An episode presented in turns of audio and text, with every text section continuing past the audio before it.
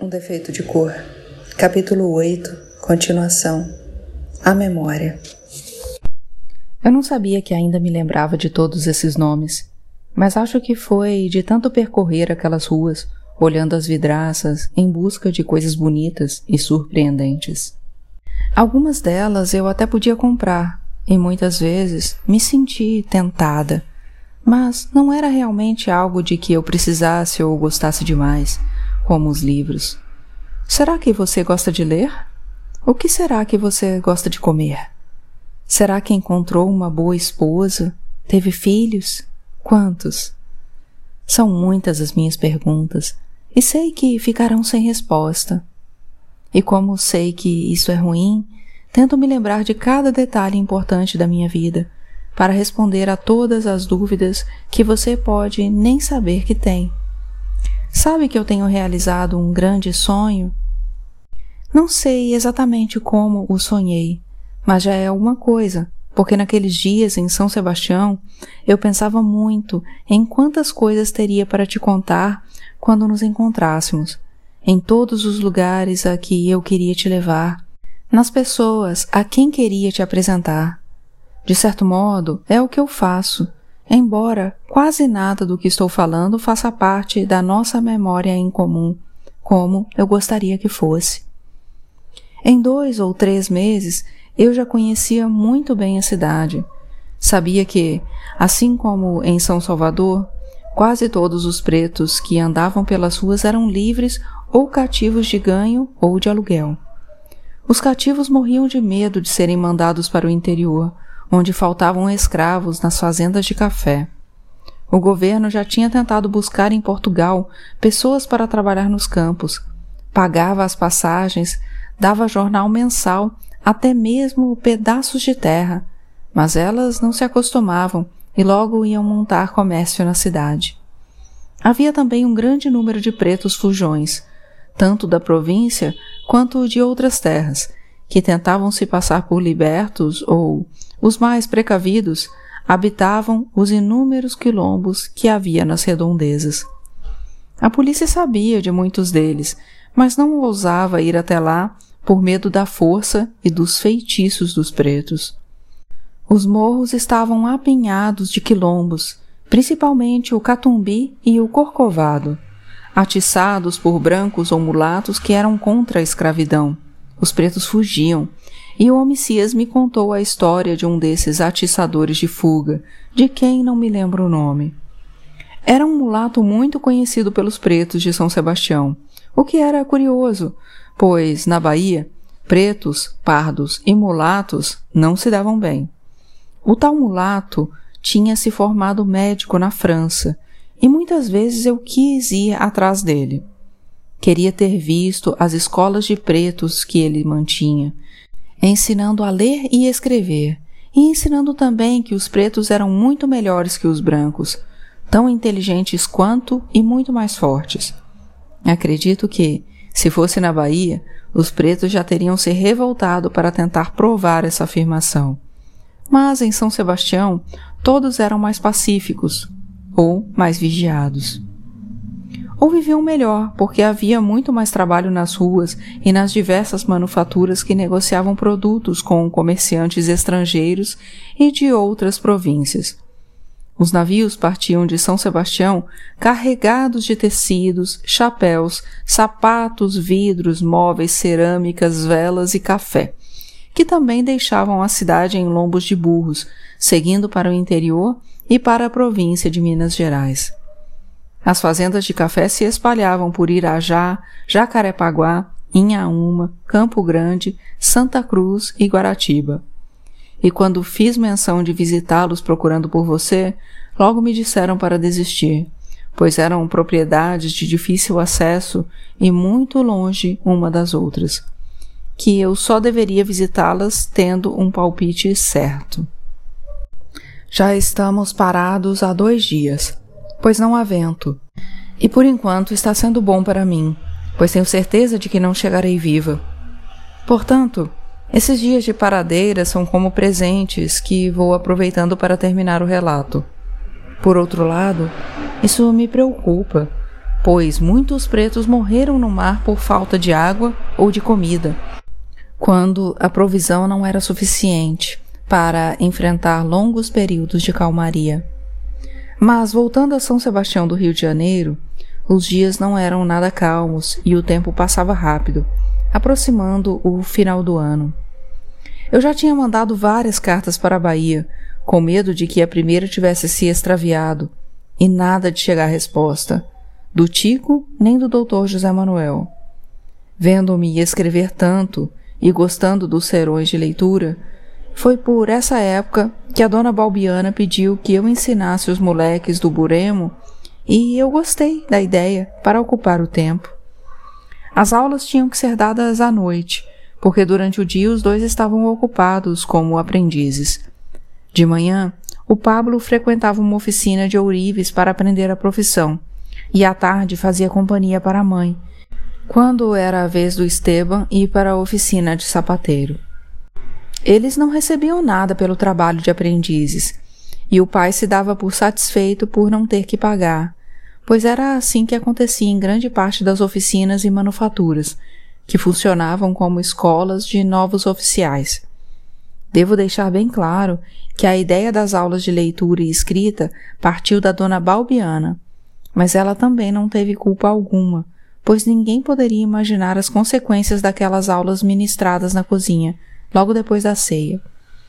Procurei livros de ensinar a ler e a escrever em português, mas havia apenas os que ensinavam em francês, que não serviam aos meus propósitos. Se tivesse levado a sério o conselho do senhor Mongi, deveria tê-los comprado para mim, pois falar francês teria sido muito mais útil mais tarde, em África, quando eu já estava velha demais para aprender. Um passeio.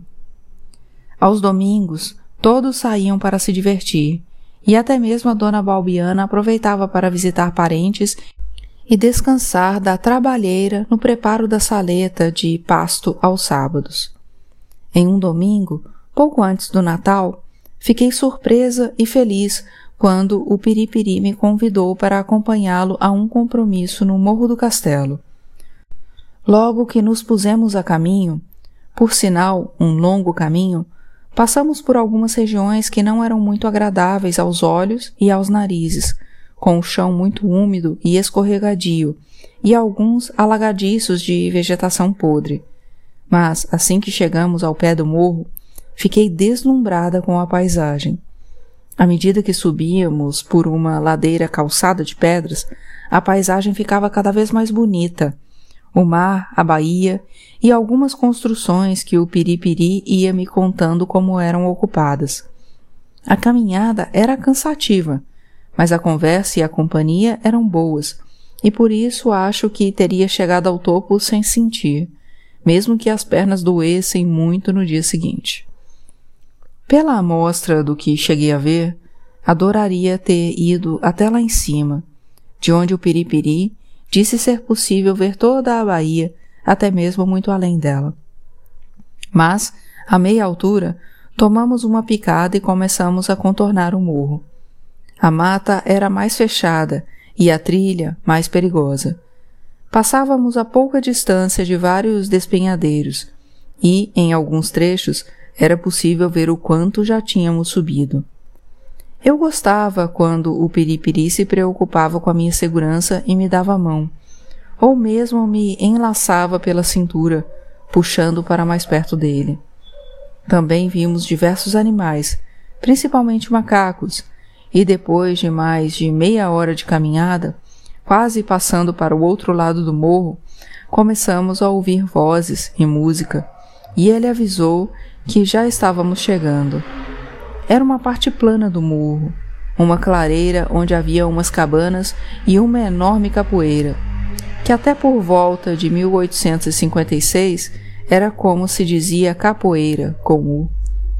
Uma hipótese para o termo é que ele se origina do Guarani, Cau poeira, que significa mato que se foi, mato cortado. Ou então mato moído que nasce no lugar do mato virgem derrubado. Em algumas clareiras assim, abertas nas matas, que os pretos praticavam o jogo ou a luta. Outra origem do nome é a palavra capu, termo também indígena que junta cá, que pode designar qualquer material oriundo da mata, o que significa cesto. Os capus eram usados pelos pretos carregadores, então chamados os capoeiras. Eles, os carregadores, eram maioria entre os jogadores, principalmente os que trabalhavam no cais e que, nas horas de folga, até por isso a luta é chamada de folguedo. Faziam as disputas de estiva para estabelecer uma hierarquia e definir quem ficaria com os trabalhos mais ou menos leves e rentáveis, no meio da qual se exercitavam alguns pretos em bonitos balanços de corpo.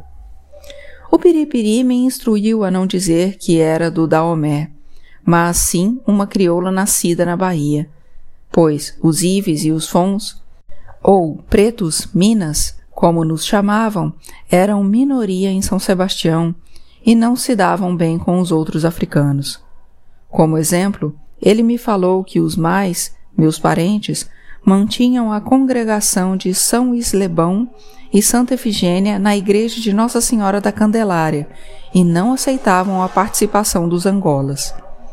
Os de Cabo Verde, de São Tomé, de Moçambique e até mesmo os brancos e os pardos podiam se associar, mas não os angolas, os crioulos, os cabras e os mestiços. Os ogãs da congregação que admitissem qualquer um desses nunca mais exerceriam cargo algum, e os ilegais eram expulsos, como também os congregados que participassem de reisados, festas ou congadas promovidos pelos angolas. Não sabendo o que era Maí, os angolas amigos do Piripiri me receberam muito bem. Os capoeiras. Muitas pessoas formavam um círculo em torno da capoeira. Uma grande festa, com gente sentada pelo chão, conversando e comendo, ou formando várias rodas de dança, cada qual com seu batuque. O Piripiri me apresentou para alguns conhecidos, parentes ou homens com quem trabalhava nos armazéns usando o meu nome de Branca. A certa altura, um homem saiu do meio de uma das rodas, dando piruetas no ar, como se não tocasse o chão, e em um piscar de olhos estava no centro da capoeira. Não era alto nem baixo. O corpo magro também não era musculoso. Portanto, não sei de onde tirava toda a força que mais tarde demonstrou. Capoeira também era o nome dado ao preto que sabia jogar, e o Piripiri, que estava sempre ao meu lado, disse que aquele homem era o mestre Mijambi, um dos mais famosos capoeiras de São Sebastião do Rio de Janeiro. Os que estavam de pé se sentaram, os que estavam conversando se calaram. Os que tocavam instrumentos se juntaram silenciosamente a um canto e todos nós esperamos que o mestre Mijambi falasse. Ele começou dizendo que aquele dia era muito importante, pois vários capoeiras seriam testados, o que era muito bom para os pretos. Só os pretos tinham jeito para a capoeira, que podiam usar para se proteger do poder dos brancos, e que por isso tinha que ser muito bem aprendida e guardada. Um bom capoeira nunca deve mostrar tudo o que sabe, ou pelo menos deve fazer parecer que não mostrou. E para isso nem precisa ser forte, mas estar sempre atento e ser esperto. O mestre Mijambi disse que a capoeira é como uma conversa. Um faz uma pergunta de supetão e o outro tem que ter a resposta pronta e ganha quem faz a pergunta que o outro não consegue responder.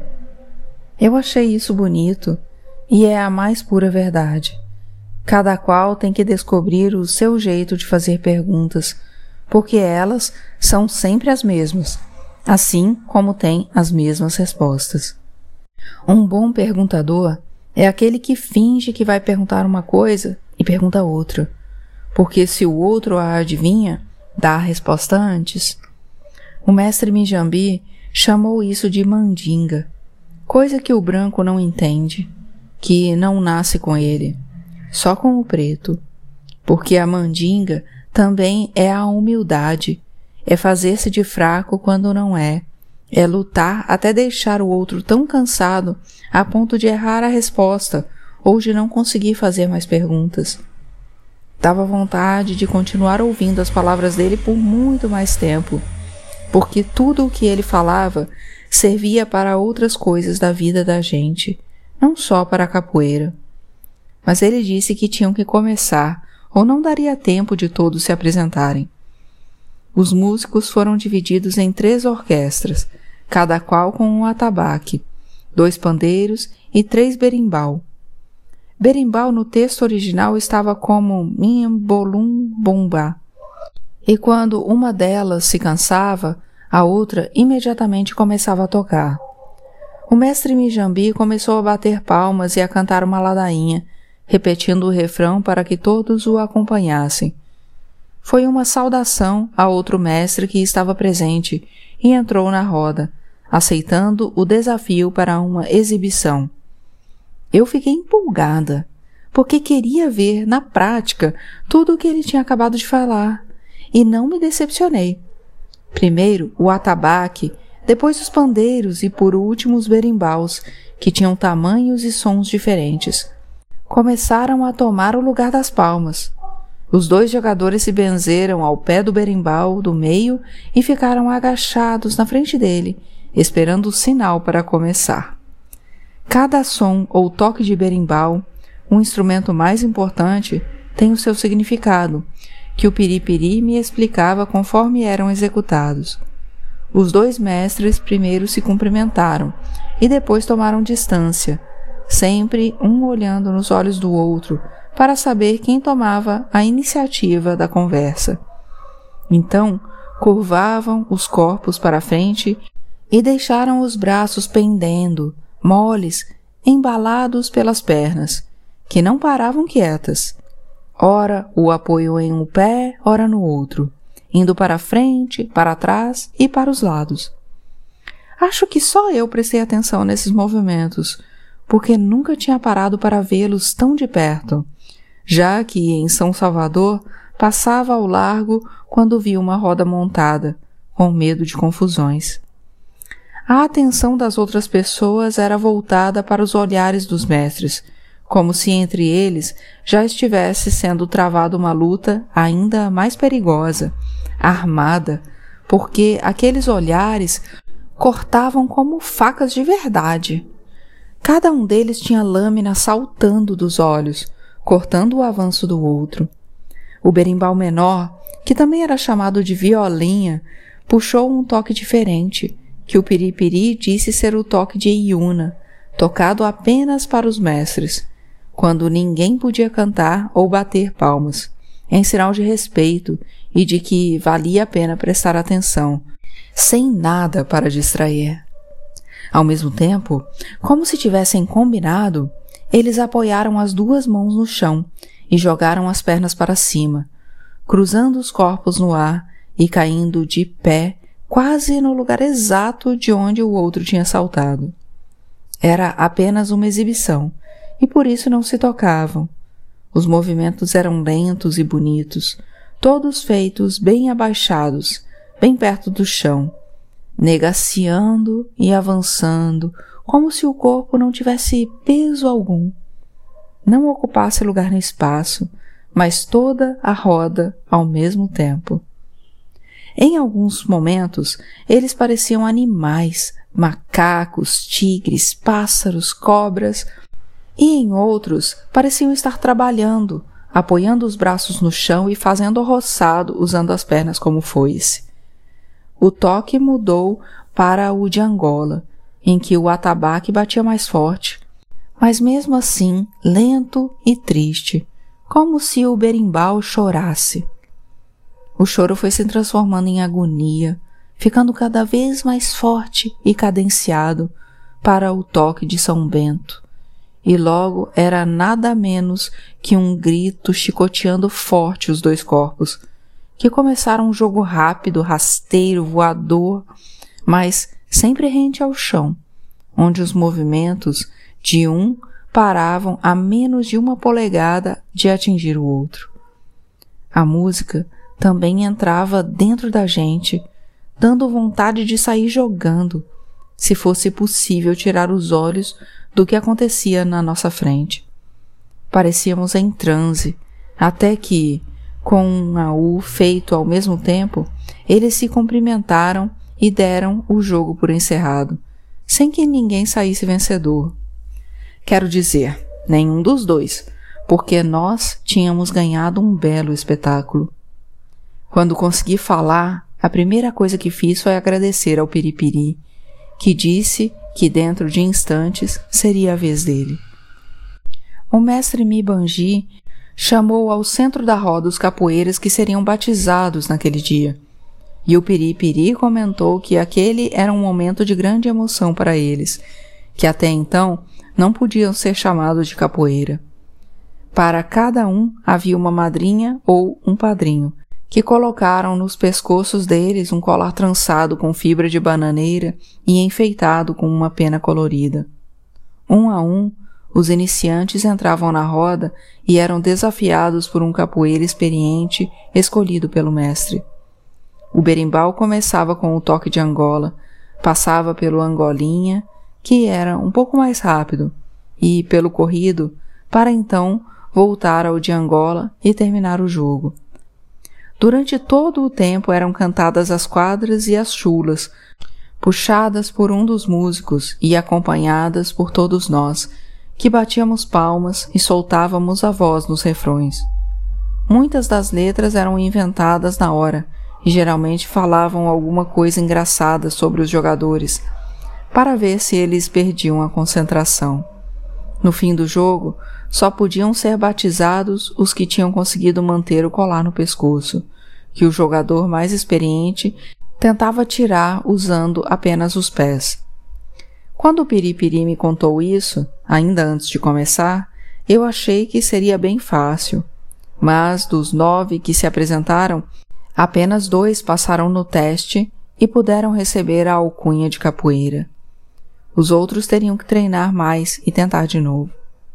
Cada capoeira ganhava uma alcunha, e foram engraçadas as escolhas, que podiam ser por causa do jeito de a pessoa andar, uma característica física ou uma mania. E todos quiseram dar sugestões antes de o mestre Mibanji escolhesse a definitiva. Naquele dia descobri o motivo da alcunha do piripiri, porque achavam que ele tinha a malícia da pimenta de Angola, a piripiri, o filé ou filé, que, de início, parece ser nada, mas que pode queimar a boca de quem abusa dela. A mim, ele queimou não apenas a boca. Quando o vi jogando, soube que aquele homem me marcaria como se marca escravo, com ferro em brasa. Havia cinco participantes no teste do qual o Piripiri participou, tentando merecer um lenço encarnado que significava muito para eles, mas somente ele e mais outro foram aprovados. Eram todos capoeiras muito experientes, sendo testados por desafiantes ainda mais experientes, ou pelo menos mais perigosos, pois, além de jogarem em grupo, ainda usavam armas. O Piripiri, apesar de ser um homem alto, conseguia ser quase tão leve, rápido e gracioso quanto o mestre Mibanji, pelo menos na minha opinião. Ele entrou sozinho no meio da roda e se benzeu ao pé do berimbau, que puxou um toque chamado ladainha, lento, ainda mais sofrido que o toque Angola. Na verdade, era mais uma oração puxada pelo cantador e com um refrão repetido por todos nós, e que me deu uma imensa agonia. Mas eu tentava prestar atenção só nele, nos movimentos que fazia, solitário, no meio da roda pois ele me disse que eu devia ter prestado atenção na letra da ladainha, especial para cada jogador, porque falava do que ia acontecer, dos desafios que ele ia enfrentar e até mesmo dos desafiantes. Era tudo encoberto, nada dito com todas as palavras, mas o capoeira precisava saber o significado. De uma hora para outra, o toque mudou para Santa Maria e três homens se apresentaram junto ao Piripiri. Um deles com um canivete, outro com um porrete e o terceiro com um facão. Gingando, eles começaram a se movimentar em torno do Piripiri, que virava de um lado para o outro quando pressentia os golpes, como se tivesse olhos em toda a volta da cabeça. Depois ele me disse que simplesmente sabia, não tinha como explicar que, pelo jeito como o desafiante olhava, era possível saber de onde viria o golpe. O que me assustou foi que não parecia uma apresentação como tinha sido a dos mestres, mesmo porque as armas eram de verdade. E o Piripiri tinha que usar de toda a malícia e rapidez para se desviar dos golpes ou acertar as mãos dos outros capoeiras, usando as próprias mãos desarmadas e principalmente os pés. Ele já tinha conseguido desarmar dois deles, que deixaram o canivete e o porrete cair, e quando restava apenas o capoeira com o facão, outros cinco ou seis se apresentaram na roda, alguns armados e outros não. O berimbau então passou do toque de Santa Maria, que avisa quando tem arma na roda, para o da cavalaria, que o Piripiri depois me contou ser o toque do alerta máximo, que avisa que o jogo está perigoso e que é melhor pensar em uma saída. Os capoeiras tinham inventado esse toque para avisar da chegada da polícia quando estavam jogando no meio da rua, o que era proibido. Ao ouvir o cavalaria, o capoeira tem que lutar se defendendo enquanto tenta descobrir o adversário mais fraco, ao mesmo tempo em que corre os olhos por todo o local, esperando a hora certa de fugir na direção que oferece menos perigo. Um dos capoeiras reprovados tinha passado por todas as fases, mas na hora de fugir, escolheu o lado errado e foi pego por quatro homens que estavam de tocaia. Por ter conseguido escapar, o Piripiri ganhou um lenço encarnado que, por si só, já impunha grande respeito a quem conhecia as regras, onde quer que ele estivesse. Já era bem tarde quando as provas terminaram e o toque benguela, lento e mais parecendo música de dançar do que de jogar, serviu para que se apresentassem os capoeiras que até então não tinham participado de nada. Fizeram uma grande roda e entraram dois de cada vez, que eram substituídos quando o outro, que estava de fora, comprava a briga de um deles. E assim todos jogaram um pouco. Se já não estivesse escurecendo, depois teria sido realizada uma grande festa, porque serviram uma bebida muito forte e gostosa chamada cogoenha, e que, pelo menos a mim, deixou leve e feliz, com muita vontade de dançar e cantar. Dancei um pouco com o piripiri e teria dançado a noite toda se já não estivessem sendo formados grupos para descer o morro. Mas a volta também foi divertida, com alguém à frente carregando uma tocha e o grupo atrás, fazendo desafios de quadras e chulas, festejando os batizados e os lenços encarnados. Eu e o Piripiri, de mãos dadas, ficamos ainda mais para trás do grupo, quase ao lado de uma mulher muito séria que carregava o tição protetor que precisava manter aceso enquanto caminhávamos no meio da mata, para afastar os maus espíritos. Eu queria saber mais coisas sobre o Piripiri, mas a conversa tomou outros rumos, mesmo porque ele estava muito feliz com o lenço e queria falar sobre a capoeira. Disse que o jogo tinha nascido em Angola, mas que lá não tinha esse nome. Chamava-se rigolo, que era uma espécie de dança da zebra. Era por isso que usavam tanto os pés, imitando o coice da zebra. Além de dança, era também uma luta que todos os rapazes queriam vencer, pois o melhor tinha direito de escolher uma das meninas da tribo, entre todas as que tinham acabado de se tornar mulheres. Então, podia escolher a mais bonita, e ainda era dispensado de pagar o dote. Foi nessa hora que ele me olhou, e mesmo no escuro, senti que tinha sido de uma maneira diferente, e eu sorri de volta, me sentindo tão inocente quanto uma mifuema, que é uma menina impúbere, ao ver pela primeira vez o guerreiro que a tinha escolhido, o vencedor do Rígulo. Andamos em silêncio por um bom tempo e depois ele voltou a falar de capoeira, dos principais golpes e seus nomes estranhos. Mas eu não consegui prestar muita atenção. Fui me interessar pelo que contou sobre a alcunha do mestre Mibanji. Pois, na terra dele, Mibanji é o mesmo que defensor ou protetor, e o mestre tinha trabalhado como segurança do imperador Dom Pedro I, quando ele ainda estava no Brasil e gostava de caminhar pela cidade durante a noite. Era interessante isso, porque o jogo da capoeira era proibido em todo o império, mas o próprio imperador se valia dele para o caso de precisar se defender. Dizem que até mesmo ele tinha tentado aprender. O Piripiri disse que homens de confiança do imperador tinham visto o mestre Mibanji lutar contra os estrangeiros e o contrataram. Ele não soube me contar que luta tinha sido aquela, mas depois perguntei ao Homicias e fiquei sabendo que já fazia alguns anos, quando o imperador quis tomar para o Brasil alguns pedaços de terra que ficavam muito longe, nas províncias do sul. Mas não havia soldados suficientes para a luta e foram contratados alguns soldados estrangeiros que, enquanto estavam em São Sebastião, reclamavam muito por causa da falta de dinheiro e porque o imperador não tinha cumprido algumas promessas feitas quando eles ainda estavam em suas terras. Para demonstrar esse descontentamento, saíam pelas ruas bebendo e provocando confusões.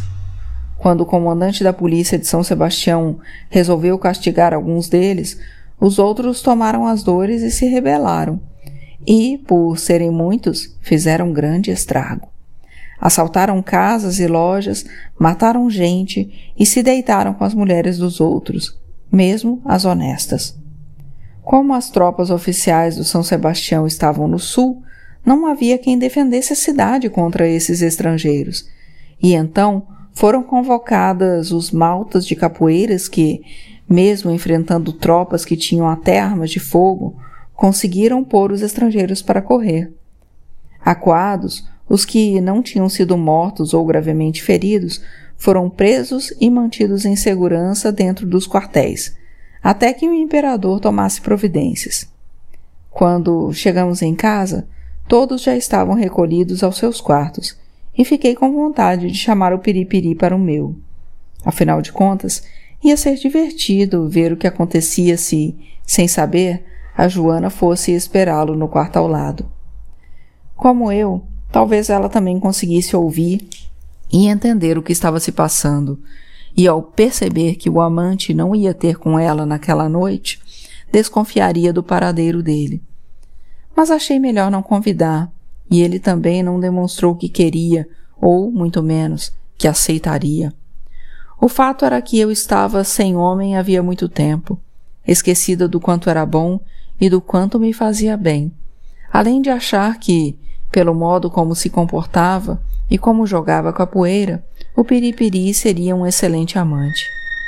Pensando nisso e fantasiando encontros, fui dormir feliz acordando no dia seguinte com uma sensação de que alguma coisa estava para acontecer, não necessariamente entre mim e ele. E de fato aconteceu, mas estava relacionada ao passado e não ao futuro.